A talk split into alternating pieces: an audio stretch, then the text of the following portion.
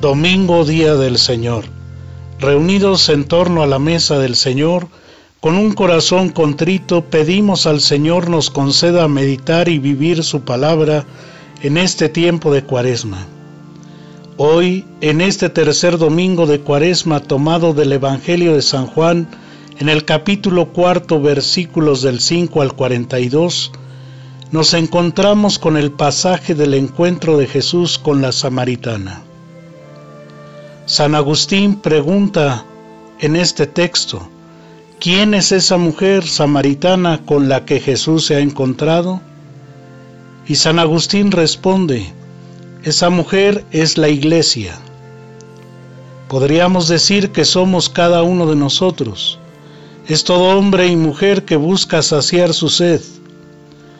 Es el mundo que desea ser feliz y no termina de lograrlo. Hay un tema común en todos nosotros y es el deseo de felicidad.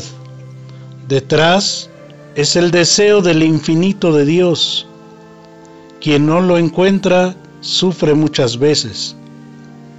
Inclusive de cada búsqueda que pareciera ser torpe, hay una sed de Dios.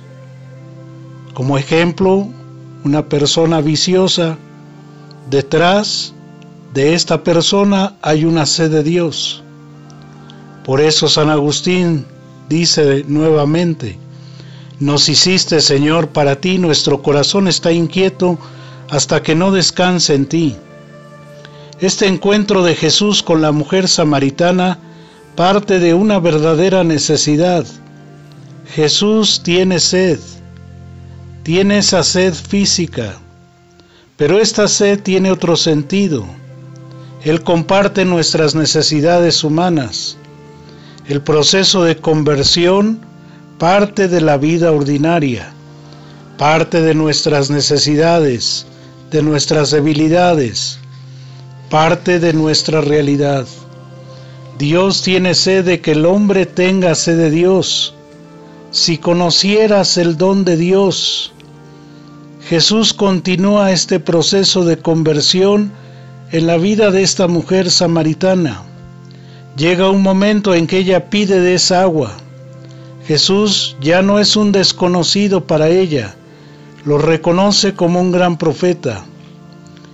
La verdadera evangelización es suscitar la sed de Dios en los demás Evangelizar es suscitar hambre y sed de Dios.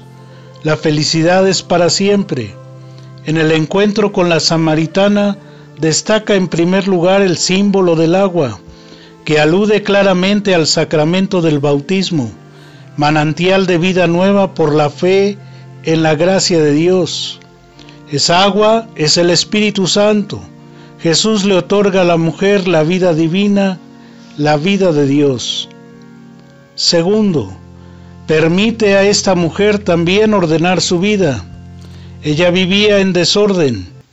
Dios quiere ayudarle a ordenar su vida, pero Jesús le ayuda a descubrir en primer lugar el plan del amor de Dios en ella.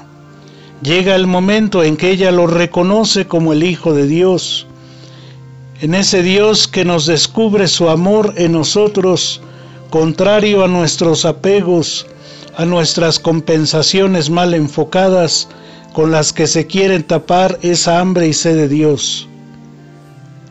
La Madre Teresa de Calcuta nos recuerda en una oración privada cómo Dios tiene sed de nosotros. Escribe ella, tengo sed de ti.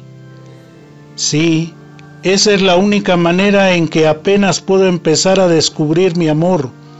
Tengo sed de ti tengo sed de amarte y de que tú me ames. Tan precioso eres para mí que tengo sed de ti. Ven a mí y llenaré tu corazón y sanaré tus heridas.